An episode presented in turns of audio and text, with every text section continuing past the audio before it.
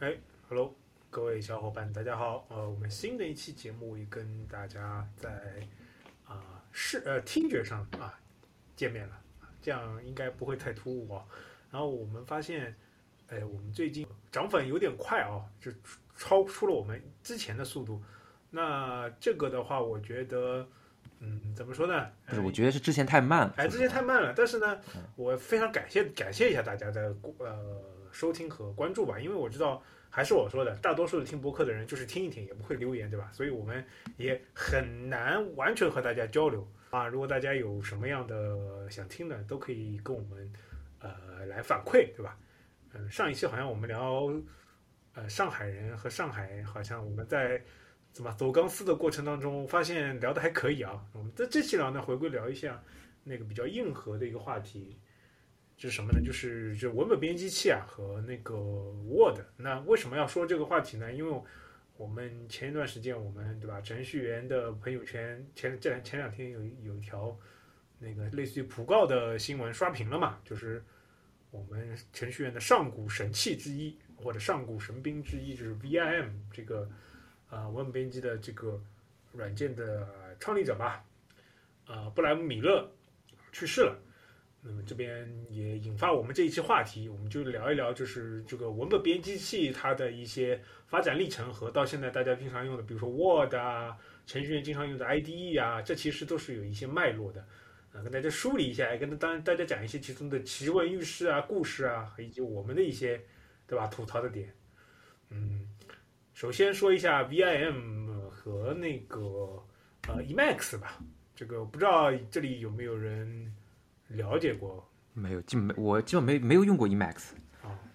这个的话呢，应该说从来没用过 Emacs。这个其实，嗯，跟大家讲一下，就是，呃，这种 VIM 呢，首先，我个人认为啊，它，呃，牛是牛在什么地方呢？就是它最初其实是用来，嗯，就是用来写，就是做文本编辑的嘛。就大家知道，就是，呃，我们先从要从这个角度开始说啊，就是。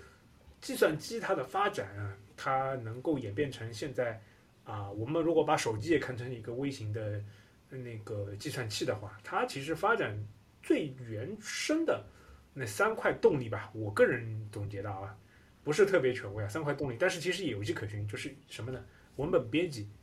二啊财务，财务记账，三呢就是游戏，这个其实是推动电脑发展的一个非非常重要的三块东西，嗯。那首先，我们之前浅聊过游戏，对吧？就是聊过什么雅达利啊，什么一些游戏啊，包括那个后来的那个呃任天堂的那个红白机的发展，对吧？我不知道我们是不是单独做过一期这个节目，还是我们曾经挖了个坑，然后没有填这个坑。没有，没有单独做过吧？没有单独做。那以后我们单独给大家做一下啊。这个也是电脑从电脑开开始发展，最后电脑和游戏分家，然后又回归的这么一个。很奇妙的缘分。那我跟大家说一下，就是游戏机，比如说任天堂，它那个时候开发的红白机，对吧？红白机它的名字叫什么呢？红白机的名字叫 Family Computer。哎，你你很你很惊奇吧？就是红白机它的正式的官方的日本的，就是给它的一个英文名字就叫 Family Computer。那日本人简称简称叫法密空啊，就是很日式的那种简称啊，法密空，就是 Family Computer 的意思，呃。那这个其实就是说嘛，游戏其实是它电脑从这个硬件啊，就渐渐渐渐渐渐发展的一个源头。那还有一块就是财务软件，财务软件就很非常的自然嘛，因为就是计算机嘛，就是 computer computer 对吧？它英文就叫计算器嘛。最早其实用来就是要来做计算的。那做完计算之后，这个之后就要就要把这个东西存放起来嘛。平时生活中用的最多的其实就是什么呢？就是记账和那个就是财务，对吧？包括现在，对吧？我们即使发展到现在都有迹可循，就是淘宝、支付宝啊，它其实说白了也是这个东西嘛。那就包括现在很流行的就是这种什么数据库啊，什么这种什么 DB 啊，什么包括一些什么我们平常用的那个什么 Excel，对吧？很多人感觉 Excel 应该是他吃饭的家伙吧。啊，UK 酱以前在就什么气象局，应该有一半是靠这个吃饭的吧？气象局不需要 Excel，不需要 Excel 吗？那你们这些会，你们这些会会这报表数据怎么弄呢？嗯，气象的报表和数据其实体量都挺大的。我们有专门的，首先数据存储有专门的机房。OK。然后像各种数据图表的展示，因为它可能会涉及到要展示那种平面图和立体图，所以它其实是有专门的系统来使用的，就是不会因为对不会用到 Excel，因为 Excel 实在就是扛不住气象要用的数据。OK，是要金融用的会比较多吧？对，金融用的确实比较多。我觉得我们都在用嘛，Excel，你不可能不用 Excel。但是金融会，金融应该是把它已经当成日常的一个一个工具了，就金融，就像我们的那个我们的 IDE 就是他们的他们的 Excel 就是我们的 IDE，差不多，差不多。你可以理解，就气象有点差异的点，就是因为气象所有的学气象的人，他他所有的人学这门学科，他就要学编程，所以他们天生就。就就天生我们那个课程里面就没有 Excel 这个东西存在。OK，啊，那感谢科普嘛。我以前一直以为气象这边数据最后报表数据啊都是还是要 Excel。那我们就说说回吧，就是就是记账啊什么这些东西，呃，是电脑发展的一大原呃就是原生动力啊。一个东西你说它要推出来，它一定要有这所谓的这个我为什么要你这个东西对吧？就是电脑它回答了最开始回答的是那几个问题，还有一个就是文本编辑，或者你把它。更广义的理解为叫叫办公自动化，对吧？对，很很简单的就是我们各种文书啊、文字啊都可以以电子的形式进行一个存放，对吧？还可以修改。那这这个这样的修改的的，就是所谓的成本就非常低嘛。而且比如说连上打印啊，就实现了一套现在大家非常生活上非常怎么怎么说啊，非常的自然而然的这么一套办公的。其实很久以前，可能你问问我们的父母。对吧？其实都是什么一个个文件夹啊写字啊，然后找这种批啊，然后他自己还要去做校对啊，什么类似这种啊。呃，那最早的他电脑发明起来之后啊，这个你要在一个终端里面输入命令，这是一种啊。那之后就会产生，就是你要比如说编辑一些文字文件啊，那这时候就已经有来了那个就 VIM 这个东西。那以至于这个东西到现在啊。就我们经常因为要登服务器看很多命令，对吧？看很多日志或看很多配置，对吧？那 Linux 服务器上面是没有 Word 的啊，就黑黑的一个界面。那那那这个，而且 Linux 预装的编辑其实就那几个，对吧？所以这个 VM 变成了我们这个御用的，呃，就是主要是用来看看配置和看看一些日志啊什么这种东西的，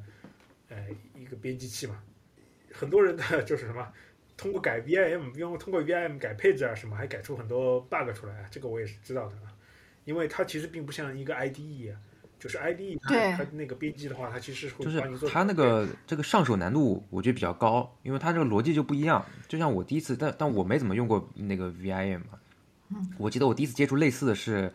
我当时刚去实习的时候，然后那时候也是就是呃就是第一次是接触就是部署在那种这个就是那种。集群就是远程服务器上面那些东西，然后那时候就是我看那个我我老板，就是让我们做个什么事情，然后他那个脚本就是他那个 Python 脚本，其实就是写他就是用比如说用这种类似于 VM 啊的，那是我们用的 Nano 比较多，然后那个写的脚本，然后他执行也是都是在命令行，就是在他们那个呃那个就 Linux 环境里面去执行嘛。那我一开始呢，我就有点那个，我因为我都不知道怎么进，我甚至都不知道怎么退出，也不知道怎么保存。对，我必须我必须时时刻在谷歌一下，说知道怎么弄。对，而且而且那个 Nano 呢，就它还稍微简单一点，就是它不像那个它不像那个叫什么那个那个 VM，它有两两 VM 不是会有两个模式嘛？就是那个读和写，它不是那个分开来的嘛？插入这个我是插入和那个浏览模式，插入和浏览，我这个到现在都不是很适应。这个 Nano 相对而言就还没有这么复杂，它起码还是一套模式，只不过就是说你你都是要需要记一些快捷键，然后能够保存啊，然后嗯，但是你在里边的那个什么插入插入复制粘贴什么，就还是比较类似于就是自己打开一个那种什么 Word 或者打开一个那种 Notebook Note Notepad 那种感觉，对，所以我到现在为止，我对那个 VM 的它那种模式，我都是觉得。不是很是，不是不是很舒服，因为我觉得你要记很多那个，你要记很多这种指令，然后然后你要记很多东西，你才能够把它用的比较熟。对，对，它它是有那个三个模式嘛，一个就是你的那个命令模式，然后普通模式，还有一个写入模式啊，还是一个嗯那个那个对啊，插入模式。哦，就是一般你文本编辑器的话，你打开你就可以直接写了嘛，然后或者你自己跳跳转啊，或者是要在哪里改什么东西，你光标一放就行了。你你你你你用它的话，你鼠标是没什么用的，全基本上是全全靠键盘还你操作嘛，对吧？对所以他觉得上手难度比较高。然后一般服务器上的话，它也是一个就是纯很裸的，就是一个 VRM，它不会去装一些扩展或者是加一些配置。就是我是我们上学的时候去用 VRM 的时候，还会装加，好像会装一些扩展，然后加一些配置，然后就给它让它可以可以补全，然后有有最最基本的一些补全高亮，然后行号，还有什么都可以设置出来。但是服务器上的它不会给你装嘛，因为不同的人有不同的那个使用习惯，所以基本上就给你装个编辑器，你能打开文件就行。这个嘛，我认为是这种这种 VIM 是属于就是我那天跟大家对的时候，我觉得就叫上古神兵，对吧？就上古就是这个东西实在是太古老太古老了。这个是一九八八年，我刚刚查了一下，这一九八八年推出的第一个版本，我靠。呃，然后呢，什什么叫神兵呢？神兵就是到现在还发光发光发热，对吧？照耀着程序员。那这个东西呢，就就引发了很多呃，就是程序员的一种什么呢？就是一种程序员原教旨主义的装逼犯。就很多人啊，他其实他并不是说他他不就是他不能在比如说 IDE 或者什么其他里面写什么 Java 啊，写什么在 PyCharm 里面写 Python 啊，但是他就是一定要在 VIM 里面写写代码，即便他写的代码经常编译不过，对吧？然后要重新要改。啊，但是他就喜欢这样，就就就就感觉就是很多人是这种原教旨主义的，但是他不得不承认，这个东西其实你要这么想，就是从它一开始发布的时候，就它是处在一个没有鼠标，只有键盘，然后呃没有一个非常大家现在非常熟悉的这种人机交互界面的这么一个模式情况下，他自己 YY 出来就怎么样去做一个文本编辑的这么一个模式，然后他就会想象说，哎，就是通过什么样的命令，对吧？然后进入什么样的模式，然后什么样模式干什么事情，这个到后面才会有什么类似于什么菜单啊、menu 啊、什么什么快捷键啊，然后这种东西，就这其其实是就是你可以从这个软件可以发看到，就是计算机这个东西，文本编辑这个东西，它最一开始的原生态的东西是怎么想的啊？但是就是因为怎么说呢？就我个人总结，类似于就是叫什么重剑无锋啊，你可以说，或者也可以说。那个也可以叫什么独孤九剑，什么最后练成了什么，就是一个树枝，它也可以作为什么什么神兵啊，什么宝剑，就是这种东西，就是如果你真的是得心应手了，就是 VIM 这个东西，就是它也可以变成一个非常方便的这么一个文本编辑的，就是让你写出很非常神奇代码的这个东西啊。呃，然后呢，还有一个，还有一个，为什么很多程序员他会习惯用 VIM 来做那个呃？编辑呢，就是 VIM 有一个，就刚刚大家说的一个很好的模式，就是它可以处在不同的模式。那不同的模式有一个好处是什么呢？就是就防止你就是说误操作，对吧？就是我比如说我误操作了一个什么东西啊，我在什么位置按了一个什么东西啊，就是它可以防止误操作啊、然后呢，还有一个就是因为就是很多时候呃代码太庞杂了之后。就大家肯定有感觉，就是比如程序员感觉代码太庞杂了之后，一个一个集成的开发环境，如果说要去把所有的代码 load 进来，什么编译啊，这个是有可能你电脑就死机了，对吧？所以说它 VIM 很轻便，它只要打开一个文本，它把文本做编辑，然后通过一些命令去做，就整个的编译啊，或者放在云端做编译啊。所以说这个东西为什么到现在它还有的生命力，它其实是有原因的啊，但并不是说它现在发挥的作用是它原来的样子啊，这个还是不一样。那我们这边说到 VIM 呢，就要说到就说到这个是叫什么？一个叫我个人就是很多人认为叫叫白魔法师和黑魔法师的这个利器啊，就是 Emacs。Emacs 就我个人认为就是 VIM 就肯定相当于大家就普通的程序员或者说呃一般的就是程序员，我们肯定就是我们叫什么在光明节对吧，在经常用的这种东西。那还有一种很邪门的，大家或者说很。呃，就是所谓叫做 mad scientist，就疯狂科学家或者叫疯狂的编程家，他们喜欢用的那种文本编辑器叫什么？就 Emacs 啊，这个东西的话就比 VIM 更邪门，就基本上呃就是如基本上它的那个学习的门槛是非常非常非常的陡峭啊，你要掌握它是非常难。让你一旦掌握了它之后，你就发现它并不仅仅是一个文本编辑器啊，它可以变成一个你这个操作系统啊，可以用来比如说呃起起程序啊啊，可以用来比如说呃比如说你这个你写的那个文档编译成 PDF 啊，可以去打印啊，就变成一个很小的小型的一个操作系统的一个界面啊，这个是非常牛逼的。所以大家如果说有兴趣看啊，就是一些非常硬核的黑客电影。那你就会发现，他用的那个软件就是 VIM，这个东西其实是一个，呃，叫什么程序员界的一个一个一个一个什么什么故事吧？就是说，就传，就是说有有些传传奇的说什么最牛逼的或者最黑客的，就黑暗的这种程序员，他都是用的 Emacs，然后那种白魔法师对吧？正义界的他都是用 VM 啊，这个其实是有一点点就是江湖传说的这个东西啊，然后。到了现在呢，其实大家对 Emacs 的使用越来越少了嘛，因为呃这个东西就演化成我们后面要说的一些东西了啊，我们后面再说。然后 VM 呢还发挥着一些它的作用，那就是说刚刚我们说了，就很多东西是用来，比如说看配置啊，就打开单独文件啊，做一些呃量比较小的修改和编辑的这么一些操作。但是我其实 VM 还其实用的。因为我们可能是偏 Python 或者 Java 这种这种比较更高级的一些语言，就是更高级的一些语言，所以我们我们会用我们的的那个，不是比如业界会常用的一些那些 IDE。但是我同学他们写 C 加加的话，还都是在用 VIM 这个编辑器的，然后他们也会去做一些配置，但是他们的 VIM 配编辑器用起来之后会加很多的一些扩展或者加一些设置，然后。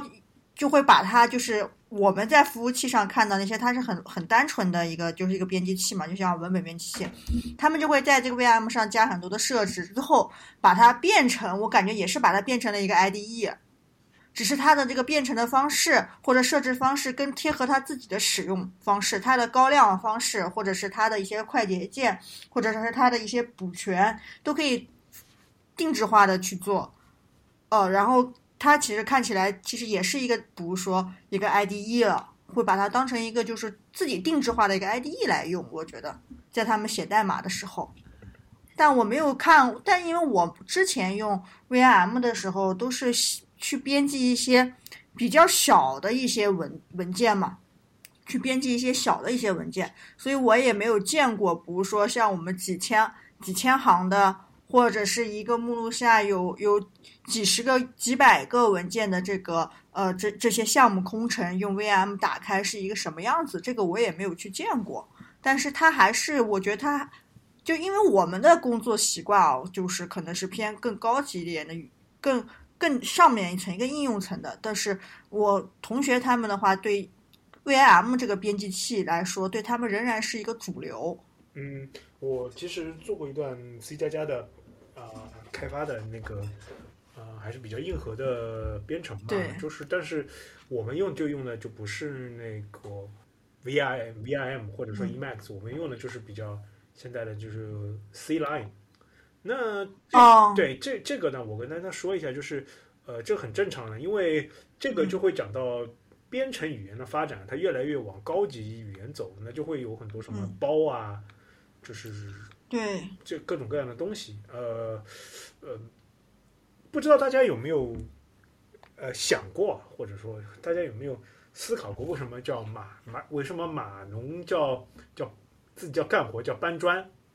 对吧？就这个东西，就是这个东西，其实大家有没有思考过？就是这个东西其实是有一点点讲究的啊，就因为啊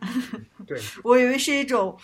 就是因为不是是你可以认为是就是搬砖是那个意思，但其实码农的搬砖其实是有一些讲究的，就呃一个软件啊一个软件或者说一一个软件它要那个发展壮大，它必然要经过这几一个流程，一个是它的语言的语法要很就是让让大多数人嘛就很低门槛的理解啊，就是啊。包括 C 就是突出代表的就是以 C 加加语言这一系嘛，大家可以认为 C 加加，呃 C、C 加加、C Sharp、Java，呃，甚至于到后面的一些语言都是呃 C 这一系的嘛，呃，可以发展看出发展脉络的，都是很偏向于自然语言的，是吧？什么 if 啊、else 啊，什么这种东西啊，什么 while 什么这种，对吧？for loop 啊，那说搞来搞去都这种，嗯，它这种语言呢，呃。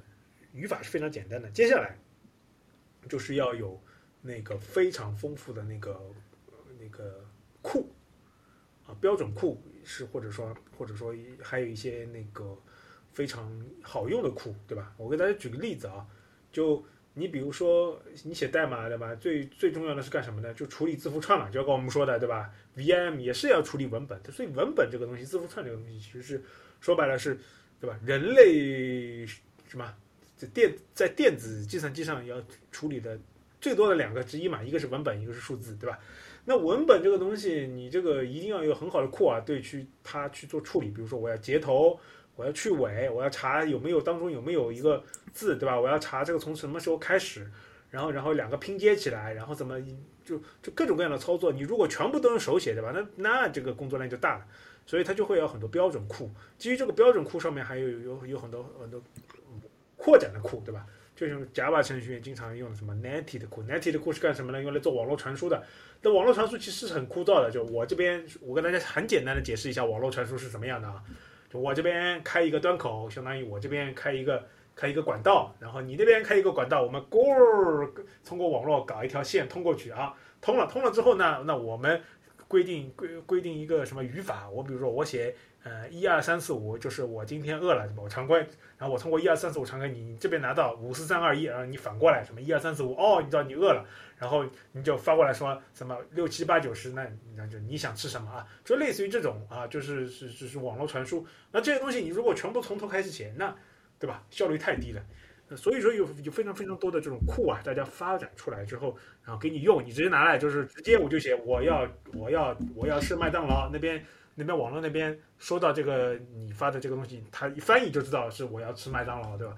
就这个东西，就就就就语言一个语言要兴盛发展，一个就是啊，一开始就是语法，接下来是丰富的标准库，丰富的标准库接下来就会有一个巨大的问题，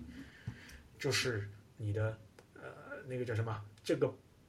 你这个库要更新，对吧？还有更新，然后你这个库可能依赖子子的一个子库，对吧？然后子库也有版本。对吧？那这个不版本之间有冲突，所以是有一个叫依赖管理啊、版本管理这种东西。那这个东西来了之后呢，就是需要有一些这种对吧？处理这种依赖冲突啊和什么这种。那你有了这些东西之后，你就要有这种，比如说要叫有 killer app。什么叫 killer app？就是要有用这个语言开发出来的就是牛逼的东西，对吧？那么就 Java 就不说了嘛，各种各样什么电商啊，各种各样的对吧？呃，服务器什么各种应用都是 Java 写的。那 C 加加就不说了嘛，游戏啊，什么更底层的，就比如说量化、量化交易啊，这种需要对于性能高效的，都是用 C 加加写的。然后 Python 就是它用来做什么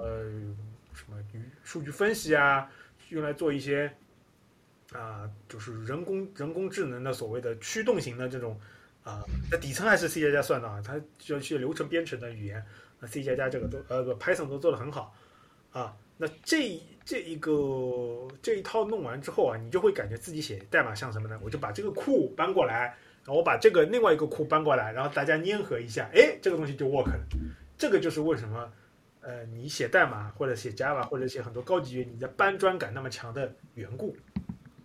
啊，这里那我们已说到了阿，记着阿汤说到这个一点，我们就说了，就是文字编辑。它这个 VM 这些东西出来之后，它接下来文字处理就开始走向异化，啊，一块就是我们刚刚说的那个，很多人就用来用它做编程嘛，对吧？那用编程就需要有我们刚刚这一套东西，对吧？那有了需要我们有刚刚这一套东西呢，它就不仅仅局限于是一个编程的，就是文本处理的，它需要我们说刚刚说的一系列东西，最后它会把什么呢？会把那个。这个你写了代码之后要编成机器语言嘛？机器语言其实是零一啊，或者说类似于一些什么 Java 是 Java 虚拟机的那些懂的语言，然后它还要去做一些调试，对吧？就经常你会发现你写了之后，哎，这不 work，对吧？很正常的，我们程序员都是每天就是写代码，写完啊，每天都是写 bug，写完 bug 就修自己的 bug，对吧？那要查出来自己写的是什么 bug 的时候，你需要你需要就比如说我呃带入一个，就就像我们以前写代码，写这不以前做题目一样，那我我怎么要验算呢？我带入一个数进去，然后看看结果对不对，对吧？这种都是 debug 或者叫所或者叫调试。那最后这些这些软件啊，都是要把这些功能结合在一起，啊，那就变成现在大家的所说的那个什么 IDE，或者叫集成开发环境，对吧？Integrated，呃，Integrated Development Environment，啊，这个东西。然后还有一块呢，我们先先先不讲这个，我们讲还有一块，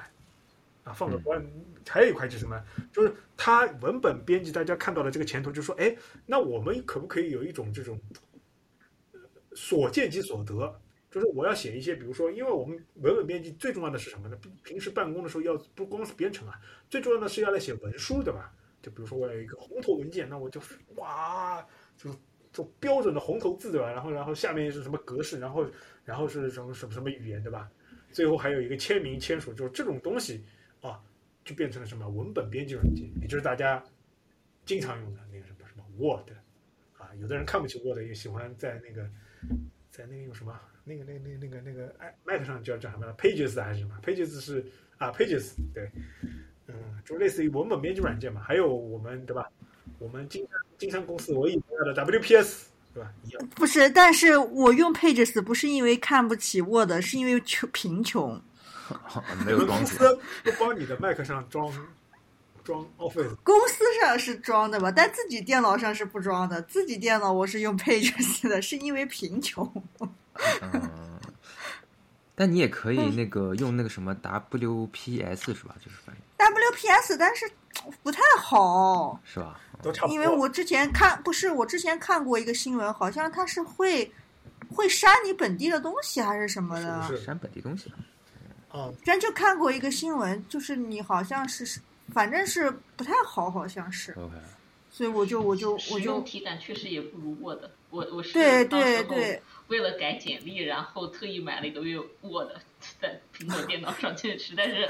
WPS 也不好用，然后 Pages 也不好用，然后不得不又花点钱买买买一个。买一个 Word 是吧？其实对确实是因为贫穷让我们相遇。是的。这个呢，WPS 确实不是很好用，而且它还有广告，好像。反正我是好久好久还可以啊，WPS 还不用可，以，嗯。我就没用过。就是我我我反正手机上开打开 Word 都是用 WPS 的，用什么 PDF 什么什么转发一下什么的也经常用这个。嗯，跟大家说一下吧，就是这边就说到 Word 嘛，就说到那个 Word 和 WPS 的一些恩怨情仇吧。就当年啊，就是我刚刚说的文字处理其实是电脑发展的一个一大重要的推动力嘛。那当时我们的对吧，小平同志就看到了这个电脑的它的那个非常广大的这个呃生命力，然后就说了一句啊，什么计算机要从娃娃抓起，对吧？然后就那个我们就从娃娃开始抓这个学这个计算机，然后大家学的最多的是就是呢，就是打开电脑，然后进行什么输什么，然后进入 WPS，然后进行文本编辑，对吧？然后当时我记得，嗯，很小很小的时候，依稀记得好像我父母还有考什么 WPS 什么办公自动化什么认证的这种东西，很小很小的时候。以前好像学校里是有这种东西哎，很早很早以前，现在好好像什么考计算级什么。对计算机一级、二级是不是就要考？对，就是考 Office 软件的经对我当时记得是你可以选 Word 还是选 WPS，然后大家基本上都是选 Word，然后你只有极小部分的人选了 WPS。那这个其实就是说，呃，这个要说到就是微软公司或者说它的一个策略啊，就是当时其实 WPS 和 Word 这种编辑器叫什么叫所见即所得。就这个和 VIM 或者说其他的就是我们会待会会会讲到的，比如说有一些文本编辑软件叫 LaTeX，啊，这个不同的是什么？就是 Word 就是所见即所，就是你看到的你编辑的这个东西，然后打印出来，基本上就是你得到的就是差不多的这样一个效果，对吧？当然你可以看一个什么有个打印预览，对吧？那基本上就是这样的。那这种叫所见即所得的，就是及时的编辑的呢，这种 WPS 也是有。那这个问题就是说，一开始就是那个什么裘伯君吧，裘伯君他写的这个东西之后啊，就很火，很火的时候呢，呃，当时吧，当时的软件其实是可以一个人完成一些啊很多软件的开发的，因为当时也不需要有什么各种什么样界面什么，也不需要有很多复杂的这种什么联网的功能啊什么的。嗯，对，所以当时一个人还是可以开发完成一整套软件的开发的，包括后来后来稍微复杂一点，还有什么张小龙对吧？也就是他一个人开发的那个 Foxmail 对吧？基本上就当时还是有一个一个程序员可以干了很多事情的啊。那这个裘伯军他这个 WPS 就我们国内推的比较火，那当时是金山的是吧？是啊，是不是金山的？是对，是金山的，是金山，是国产的，所以推的火一点。对，支持国产。对，现在金山的精神偶像就是邱伯君，然后实际操盘人应该是雷军，啊，感觉大概大概是。哦，哦，对对，雷军。当时雷军就是他手下写代码的啊。对对。哎，然后那个说一下，就是后来国家支持扶持下，那微软怎么办呢？就是微软它在那个时候，它是进行了一个嗯非常大胆，你也可以非常比较，嗯，比较什么比较险的一招，它就什么，它去纵容盗版啊。这个我不知道政治不政治不正确，或者叫或者说说不就是能不能播啊？反正就是基本上，微软它当时 Win 推 Windows 和 Office 的基本上策略其实都是这样的，就是有意识的推广，就是他们叫什么大客户版或者叫什么 V 什么什么什么版啊 VIP 版啊或者什么，就很多因为知道大家知道很多一般个人，比如说你这样安装 Windows 对吧？你需要一个序列码对吧。或者 Office 你也需要序列码对吧？那个我不相信那个那个 UK 讲和阿汤你们不是买 Word，你是真的买一个软件吗？不是的，对吧？你是买的是一个它一个序列码。对，嗯，现在当然现在不一样了，现在现在都是已经是这种订阅制，但以前都是一个 key 嘛。嗯，是这个就很简单嘛。那很大家很明显就是说，这个软件如果要安装在政府或者大型企业里面。它不可能一台电脑一个序列号码，不可能的嘛，对吧？那那装起来多烦啊！比如几千个人、几万个人都上这个系统，那那不烦死了嘛，对吧？那那不一就不利于我这个大规模的推开。所以一般来说，这种大客户是怎么跟微软谈生意的？就是朋友，大家都是好好兄弟，一口价，对吧？那比如说你五万个员工，我给你一个什么打包打包两百万，对吧？那我就给你装装了。这它其实是什么呢？就是这一个。一个公司基本上就是用一一套版本，啊，那这个之后他后来发现，其实，呃，市面上有很多这种，就是类似于基于他们给给这种很多大客户啊或者什么什么这种版本流出来的，因为这些这种版本是不需要特别校验什么一些序列码什么东西的，因为这个序列码等相当于你知道你这几万个人对吧？他也没有一个限制控制的，啊，那当时就造成了这个就 Windows 的。盗版的泛滥，就大家要说，就是盗版的 Windows 也是 Windows，大家一定要记住，就软件这个东西，盗版的 Windows 也是 Windows，啊，所以说你就是导致了 Windows 包括基于 Windows 的 Office 的一个大的普及，等到他看到市场已经完成基本上这个垄断之后，他反手去去告几个就。Windows 或者说这种这种做的非常好的，大家知道那种那比较有名的几个呃官司啊，就杀鸡儆猴。那这样之后就，然后再跟再跟客户，就是比如说啊政府机构啊，或者说那个大的一些企业去谈一些更大的那个权利的这种这种这种这种这种授权的这种开发的这种就环境吧，或者说一些就是到就是买 Office 啊什么这样。啊，基本上这么一个策略，所以导致了就 WPS 就一蹶不振吧。啊，然后毕竟还有一个问题就是，呃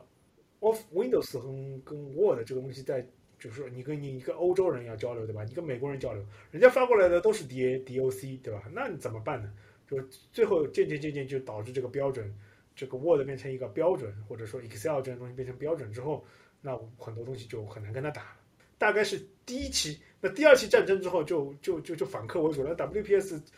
一开始一直就是坚持什么国人的自发的引擎，最后发现打不过，最后怎么办呢？我好像记得啊，有可能有错了，大家可以指正啊。就是一期好像是 Windows 还是就是就是 Windows Office，它开源过还是公布过它的就是 DOC 格式这个文件，就大家知道它保存的文件是是叫 DOCX 嘛？以前最早的 Word 五点零还是几点零之前是 DOC 吧？这格式格式的那个里面的这存储格式和是什么样啊？然后呢，它那个金山，它就是根据你这个开源的这个东西去，呃，去做了一个，就是它它写出来的文件就是兼容，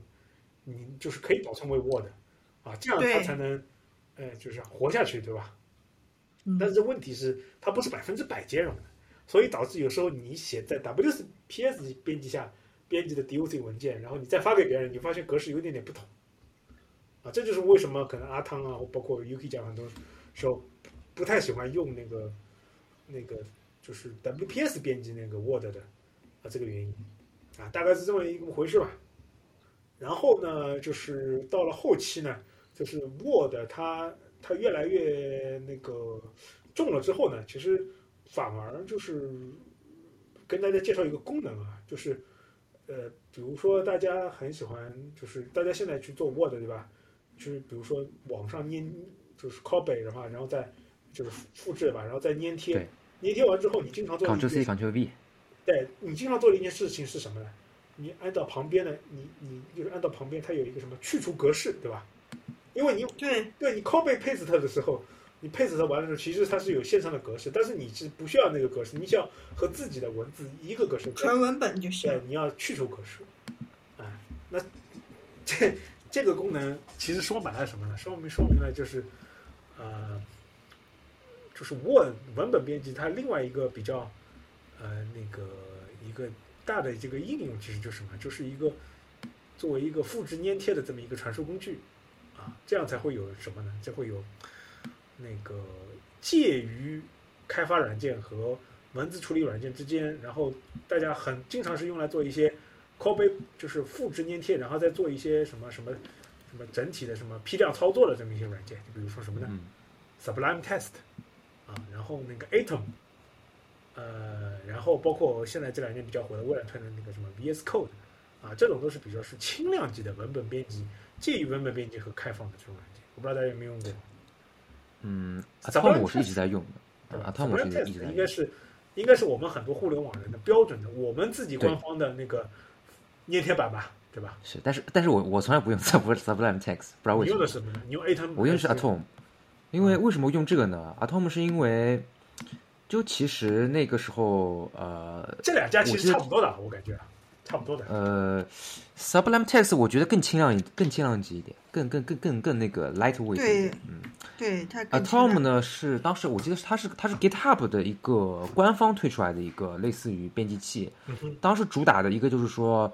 呃，它可以可可配置，就是它的那个插件很多，给自己装很多 package，就可以实实现很多那种呃定制化的功能，包括各种高亮啊，包括根据根据你的那个语言的不同，它可以有一些这种拓展的功能，然后包括它可以也可以就是有些和比如说和 GitHub 之间的一些那个交互的那个这种功能。所以当时我好像就是，就反正他那时候他这个推出来也不是很久，在历史，我估计可能估计没有十年，没有估计没有十年啊，反正是只有几年时间。然后我反正当时他刚推出来我就开始用，所以我就一直用用到这边。所以我现在日日常的话就是，呃，PyCharm 加上这个呃 Atom，基本就是这样子。啊，我现在主要是啊，idea，idea 就是写 Java 的嘛，搬砖啊码农搬砖标准软件，啊再加上就 Jet Sublime Jet Text JetBrains 大理那大礼全家桶包之一。嗯，然后自己有时候写写写写 Go 呢，还会用一些它的就 GoLand 啊，还有时候还会以前写 C 加加的时候也会用 C Line 啊。当然 C Line 有时候会非常吃 CPU，那我有时候就会用那个 VS Code 去做一些比较轻量级的 C 加加的啊代码的编写。啊，这个的话呢，给大家稍微科普一下嘛，反正就是这种类似于这种什么 Atom 啊、Sublime Text 啊，包括微软推出的那个 VS Code 啊，不是 Visual Studio 啊，是 Visual Studio Code，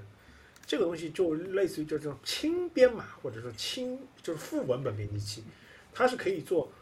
类似于一些编码和一些就是所谓的非手机所得的呃代码编辑的这么就是文本编辑的这么一些东西。然后现在很多的呃文本编辑嘛，它其实是嗯就不代码编写，它其实并不需要有一个很复杂的编译过程啊。这个跟大家稍微科普一下，就是程序语言嗯有很多种分法，对吧？那我们简单的分法叫叫做编译性语言和解释性语言。呃，编译型语言是什么呢？就是我我写完一坨代码，对吧？那我对，要编译。呃，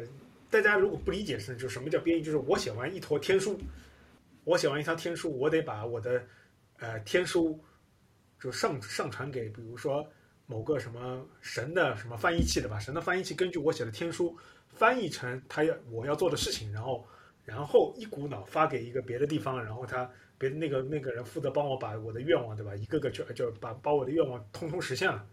啊，这是这是一种编译，就是它需要把你的东西全部就一股脑转换成一个东西，然后再全然后去执行。那解释型语言是什么呢？解释型语言就是说啊，它相当于相当于是你旁边有一个人，然后他他就是跟着你，然后你要你要比如说哎哎，我想起来，我我今天我要我要我要我要我要这个东西要加一啊，然后他就给你有一个东变量加个一，哎，我的第二我写了哎，待会儿加二，他就给你加二。然后它一行它一行一行解解释，你就是那个嗯那个执行你的命令，然后最后就是你每一步都能看，就每一步执行都能看出你的这个结果。那很多解释性的语言，啊像比如最多的就是 JavaScript 啊，就是大家你每天上网看到的各种各样的什么交互啊，各种各样的网页里面的各种各种功能啊，什么按键啊，全部都是 JavaScript 啊完成的啊。然后那个还有就是。嗯，Python 啊，Python 其实它啊好的地方就是它语言优雅，然后它它是也是一个解释性语言。解释性语言就是说，就是你可以，哎，我运行，我写完了之后，对吧？啊，运行一下，哎，看看结果是怎么样啊？这个也是一个非常好的东西。呃，那就是这这一类东西呢，就是结结合上我们刚刚说的，就是一些之前一些就做的一些配置啊、更改啊，现现在都会放在就是叫 Sublime Text 啊、VS Code 或者叫 Atom 这样的软件上。嗯。那这里面就会，但我你说，我插一句问一下，我那天看到我们组的新同学他们在用电脑自带的备忘录，我突然发现，哎，可以啊，Note 好像也不是不好的呀。对，我也觉得，但是就是，就我我个人觉得，就如果只是就是我我现在是两两种嘛，就比如说日常日常的开发，呃，日常开发用 IDE 的一个好处就是说，首先它有很多那个帮助的解释嘛，然后包括比如说我要找一个。function 或者我找一个方法，它可以帮我快速跳转，对吧？对。比如说我要找它这个它的那个 declare 的那个什么地方定义的，然后之前在别人别人怎么用的，那我代码库我那个呃拉起来之后，我在我在比如说 PyCharm 这种 IDE 里边或者 IDE 的 IDE 里面做，我觉得很很简单，它都有这个嘛。对对。然后包括有些我要继承那个 GitHub 什么，然后呃，当然我知道有些人他是喜欢命令行啊，什么 get push 那种啊。对，但我呃，我就是为保不出错，我还是会用这个它那个 ID 拓拓展的一些功能，对吧？它可以很，它可以比较清楚的告诉你，这个 get 到底现在是 branch 到底是什么样的，分支是什么样的情况，然后你要各种做什么复杂一点，什么 cherry pick 什么也都比较简单，我点点按钮就可以。然后这个就是我用 IDE 嘛，我觉得如果你要做大型的那个项目的话，那你肯定是用 IDE，你用那个。你你自己用，比如说别别的一些，哪怕就用 Sublime Text 或者 Atom 打开的话，其实你只是能够看，只是能够写，但是很多那种关联的功能你是没的嘛。对。然后我我现在就是说 Atom 或者说这种类似的 TXT 什么这种这个文本编辑器，我都是用来做那种，就比如说我要写段 C 口，嗯，或者我就是我就是突然想要有有个地方写一些东西，对，我我就把它打开，然后复制粘贴到这边来这样做，因为它也有那种呃文本高亮啊什么这种东西。但是我不太我不太会用这，我我肯定就写完，它也不能执行嘛。我就是纯粹是写，就放东西，然后真正要去执行或怎么样，还是放到具体的 ID 里面去去去去去做。所以你说你你从事用文呃自带的那个备那个备忘录也可以，肯定也也可以啊。就是你就是存点存点文档呃什么代码的那些小片段啊，或者存点什么命令啊，没问题啊，我觉得。对对，我觉得发现哎，其实就我也就就说可能是。老师，你们老师说写写 Java 代码，你们要用 Eclipse 嘛？哦，那我就用。然后上班之后，然后比如说实习开始，然后然后同事就说啊，Eclipse 不很土啦，我们要用这个呃呃那个 IntelliJ，然后 IDE，然后 EA 我们要用这个，这个是比较好用的。好，我也跟着去用了。然后后来后来因为上学的时候老师让我们写文本编文本编辑嘛，都用那个。都用 VIM，所以我也是用 VIM。上上了班之后，发现哎，大家不用 VIM，大家用 Sublime Text，我也我就我就跟着去用 Sublime Text。然后我发现哎，其实一直都忽略了，就是比如说它电脑自带的一些，比如说备忘录这些对，但是本身的这种但是编编。但是我觉得那个它这个只能是只是可用，对还是不行，我觉得还是不行。是的，是的，是它只是比如说它只是一个备忘录，记录一个文字，就是刚才说的做一些复制粘贴的一个文档还行，但是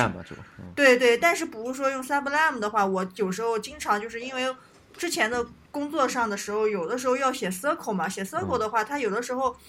我们要去订订正数据，然后提交一个批量的 Circle，然后又是需要批量改，然后就会用它的一个批量功能、嗯批量编辑的功能，然后这个就就比较好而且而且比如说像 Sublime Text 我用的比较少啊，像 Tom 比如说简单就是选住很多，然后同时替换嘛，包括可以用那个正则的什么抓一些，然后同时替换、啊。对对对，所以就所以这种这种场景下，它就会比那个纯文本的，比如说备忘录啊、纯文本的文本编辑器就好用了很多。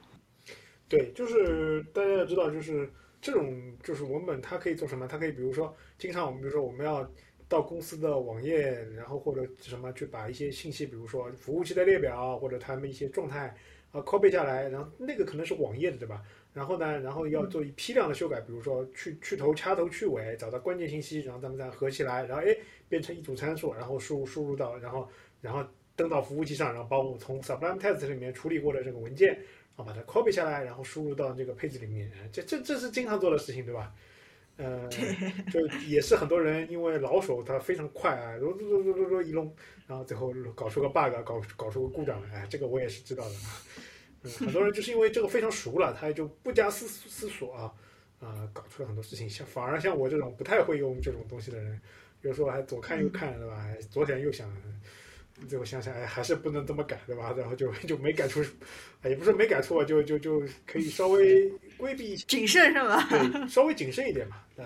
必然，因为为什么呢？VIM 它牛逼，就是它就是上古神兵啊，就是经常用来做非常关键的事情。你这一改没改好，呃改出事情来是经常都做的啊。然后我们说到这里呢，我们就要说到就是这个文本编辑的，就是一块之所见即所得嘛。就刚刚我们刚才在对的时候。就说到了，就是说到 Sublime Text，然后我就非常惊奇。后来我问大家，哎，这个东西不是一开始我们写，比如说写那个是 MD 嘛，就是就 README 点 TXT，就这种东西，就我说这这就很像我们以前我以前写论文那个 LaTeX，然后我惊讶的发现三位竟然都没有用过 LaTeX。Latex 是这样，Latex 的话，因为就因为我毕竟是商学院 毕业，我没有什么特别需要科研的什么东西，所以我们比较简单。然后 Latex 最多你就用一些它的那些。那个叫什么？那个叫语法嘛，syntax 还是什么？就是你把那些什么公式啊那种东西给它写写出来这样子。但是我记得当时，呃，我们班上我我研究生班上有一个德国同学，他后来就他后来交作业，他都是用那个用 LaTeX 写的，然后就直接变成 PDF 的那那种，就像人家发在那个 archive 的那个上面那种那种论文那种那种，他觉得这样感觉比较好。但但我们其他人都是用 Word，只有 他一个人是这么写的，就感觉还是就还是有点复杂吧，就对我们来讲。然后我刚刚就跟大家解释一下什么是什么是 LaTeX 啊？LaTeX 类似于像什么呢？相当于就是呃很多公司的就很多杂志或者很多会议的它的期刊，或者说他要发表类似的文章，你是就现在很多都会提供 Word 模板，因为就是你要你发出来格式要一样嘛，不可能就是说哎。我我喜欢用什么黑体字对吧？你喜欢用宋体字，我喜欢用楷体字对吧？然后我的我的字是喜欢用什么十二号，你是喜欢用十三号，它都是要标准的。然后公式是要用什么拉丁文那种啊，就是类似于就斜体字，也不是拉丁文，就类似于斜体字那种啊这种格式，然后多少大，然后怎么样啊？然后呢，它都会提供那个以前只会提供就是就是基于 LaTeX 或者叫基于 Text 的这种。啊，编辑你拿过拿过来之后呢，你在旁边就是类似于输文字一样的，然后它会有一些就是啊这一行我一定要用用什么大写的 bold，然后这一个公式，然后我很很复杂的编辑公式，啊最后啵一生成像一个 PDF 一样的，哎你就是就是很标准的是粗体字，这这一段绝对是粗体字，然后你的那个什么公式绝对就是像他那个标准的那个一样的，啊这样他拿到很很好就就整合到他的那个期刊里面去嘛。嗯，这个呢，竟然竟然大家都没用过啊。然后这个东西其实是就是，这也是就是我刚刚说的，这 GEVIM 之后，就会会用的只是在比如说 Markdown 的那个文件，就是比如啊一般基本上都是就是 Markdown 你可以认为是简化的不能再简化的 LaTeX。呃，Markdown 里面有一些你需要用的 LaTeX 的一些语法，那你就用一下，然后比如生成一些公式或者什么，就看起来像那么回事儿，就是不是嗯那种特别，就不是很就是就不会有种违和违和的那种。对然后大家如果说呃搞科研、搞学术的话，呃，我相信应该还是有很多人还在用 LaTeX 的，因为这个毕竟是怎么说呢？就各行各业有一些自己的什么叫做什么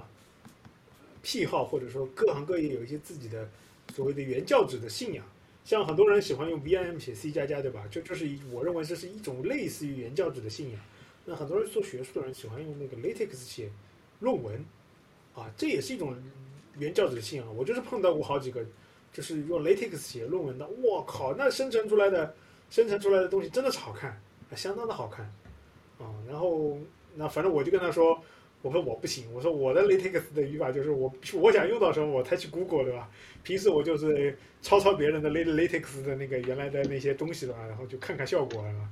就基本上就是这样。嗯，然后呢，接着我们最后再还要讲一下，就是说现在有一个比较大的那个技术的改革，我觉得就是那个 AIGC 这块，我不知道你有没有想过，就是你们有没有想畅想过？其实我一直畅想过这个东西会对于这个文本编辑会有一个很大的冲击，或者说很大的影响。现在现在好像是 VS Code 就已经有那个功能，但是因为我没有用，然后我就没有体验过那个叫什么 Copilot，就是它帮你自动写代码的那个那个那个功能啊，就 Chat Chat GPT 的那个什么那个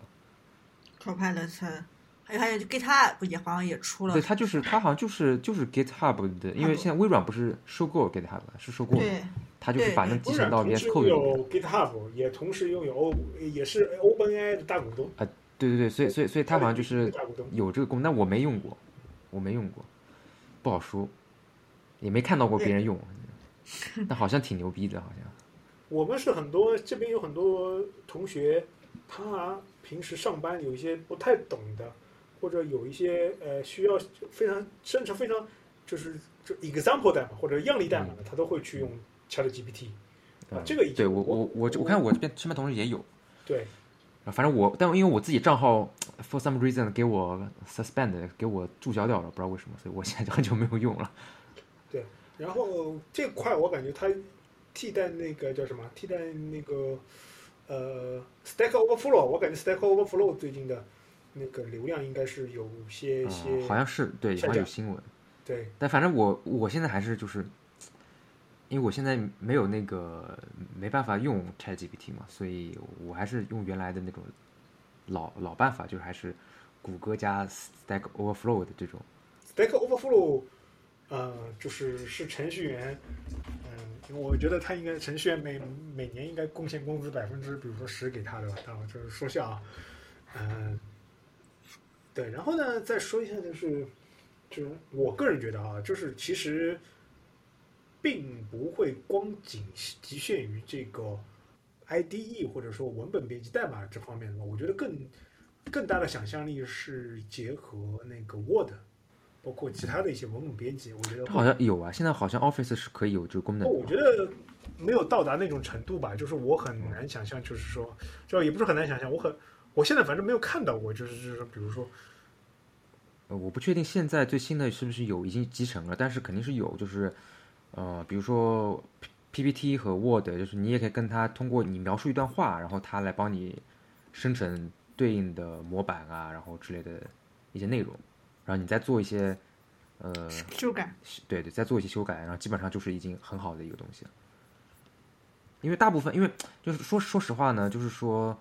嗯、可能比较比较明显是 PowerPoint 吧，PPT，就是比如说我们我们以前就是觉得哦，好像比如说像那种大的咨询公司，他们 PPT 做的特别好嘛，然后包括像投行，说都是说什么要花很久时间去注重这种 PPT 的细节，对吧？包括到底有没有对齐字体呀、间距啊，然后各种东西。但其实这个东西用 AI 来做就会变得非常的快，然后它可能保证你不出错。好像就是有专门的一些公司做 AI 就是用来处理，就是你刚才说的一些投行啊或者律师啊，他们那些 Word 的文件。对，包括甚至我觉得 Excel，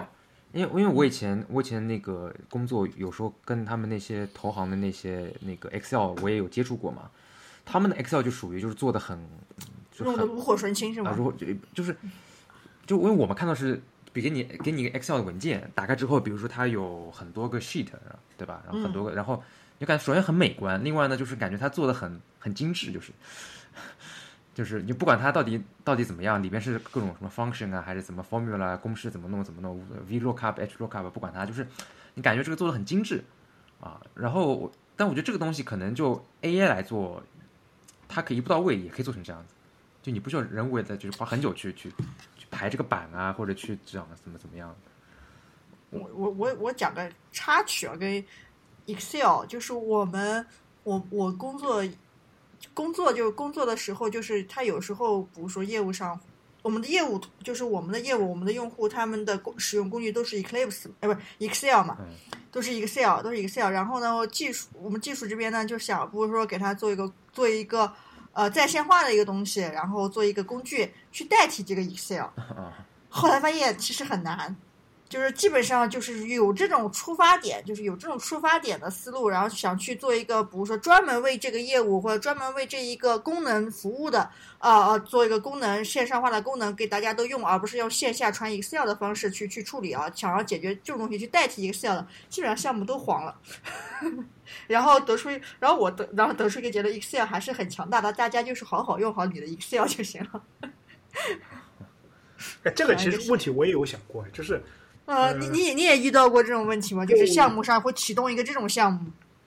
就最后我觉得，哎，嗯。干脆就还是用就在线的就 Office 三六五的什么编辑编辑 Excel 算了，就是是吧？对对，就这种。就是不是是不是所有就不是说想要技术去帮助一对对对，不是也不是就这个这个其实是有一个非常阿汤这个是嗯。一个具体案例嘛，其实这个其实是江湖上是有一些传说的，就就比如说我嗯给大家说说一下，就是比如说很多咨询公司啊，我这边嗯得罪一下咨询公司，很多咨询公司。呃，帮帮帮大家做的那个叫什么呢？叫做 ERP，或者说啊，嗯类似于 ERP 的，就是叫 CRM，有的公司叫 CRM，、嗯对吧？就是就是帮公司的一些呃资源啊、管理流程啊，什么都搞成线上化的，或者说一个体系的，对对吧？数字化、线上化然后再就分会，然后就会发现，一旦一个公司接受了很多某些公司的，我这不点名啊，就是大家也知道的吧，就就就那几个公司，对吧？嗯嗯，一旦接受做了这个东西，你就停不下来啊，就他就会一期、二期、三期的给你做，人家最后你会发现啊，嗯啊，还是要还是通过邮件发 Excel 和发 Word 是最有效的。大家对最后那个系统最后你最后你做的那个系统变成什么呢？大家都弄好了啊，上去登录录一下，啊，要备案一下，啊，就这个东西。就我也我也我也就是觉得就是很多时候就就是什么样是最高的生产效率，这个大家有的有的时候可以可以就是多思考思考啊，不一定就是说答案不一定是你想平时想的那么就是从从逻辑上推理的那么那么简单，最后你会发现很多种事情是不合逻辑的，但它就是最有效率的啊。这个最后我还是要喷一下 Mr. Mr. 瑞度啊，不要什么事情都要用什么逻辑推导，什么东西来搞成一个大家上上来讲一些什么都讲一个故事，这互联网人经常犯的一个问题。最后你会发现，对不对？传一个 Word 传给你是最有效的。是后后来我就真的是做了这些好，我我做过好多个类似于这样子的一个，也不是好多吧，两三个，要是写的太失败了，两三个这种类似于，不是说我要去取代 Excel 的这种这种这种项目，最后基本上都都黄。对我我我感觉就是，我以前 我以前总结出来啊，就是说我以前瞎总结的，就是反正最后咱们到节目的最后了嘛，那听到这里的人都是我们的忠实听众对吧？我给大家说一些说一些就是所谓的不是不是特别呃正能量的东西，就我感觉啊，就比如说一个中层啊，一个职场里面的中层，他的工资和他的直接取决于他 P T P P T 的水平。啊，然后一个公司的高层，他的他的直接和水平取决于他 PPT 加上他 Excel 的水平，啊，这这这是我的一个总结，就是我的感觉就是 Excel 水平最越高，然后 PPT 水平越高的人，可能他越适合做总监、副总裁、高级副总裁，啊。然后 Word 和 Word 写 Word 和写 IDE 的人呢，就是干活的码农，就我们反正的，对，这是一些不是正能量的啊。OK，我们今天其实借着呃我们这个文本编辑或者和程序员界的先贤嘛，这么过去的这个事情，回顾了浏览了一下这个呃电脑啊、编辑器啊、编程啊，包括后来的一些文字的这样一个历史。呃，也是希望跟大家，就是说，通过这些故事，或者是说一些道理啊，跟大家闲扯，或者说吐吐槽，然后大家能知道，就是很多事情的发展，嗯，有一条线索，但也不一定是你指望的那一个方向，它有可能会在某个某些地方，呃，岔开来，可能又在会在某个地方聚合起来，啊，就会产生一些很奇妙的化学反应，啊，有的时候，但有时候你会发现很多事情的它这个。东西的发展脉络啊，并不是并不是像你逻辑推导的那样的啊，会有一些会有一些让你意想不到的一些化学反应。是啊，今天这个这一期节目就到这边，然后我们也是久违的稍微的聊一聊一些行业的技术啊，行业的一些故事。呃，如果大家喜欢呢，啊，希望大家关注啊。今天节目就到这边，拜拜，拜拜，拜拜，拜拜。拜拜。